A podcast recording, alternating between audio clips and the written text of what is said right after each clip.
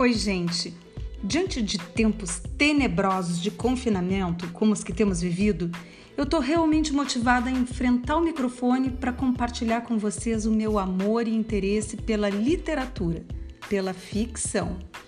Este podcast é para ler livros especialmente selecionados para vocês, um capítulo por episódio.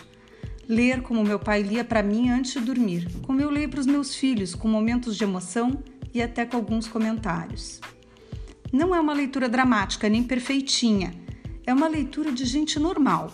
Uma leitura pelo prazer de ler, para nos salvar e redimir, para abrir as janelas do nosso mundo e arejar tudo que está mofado e enclausurado.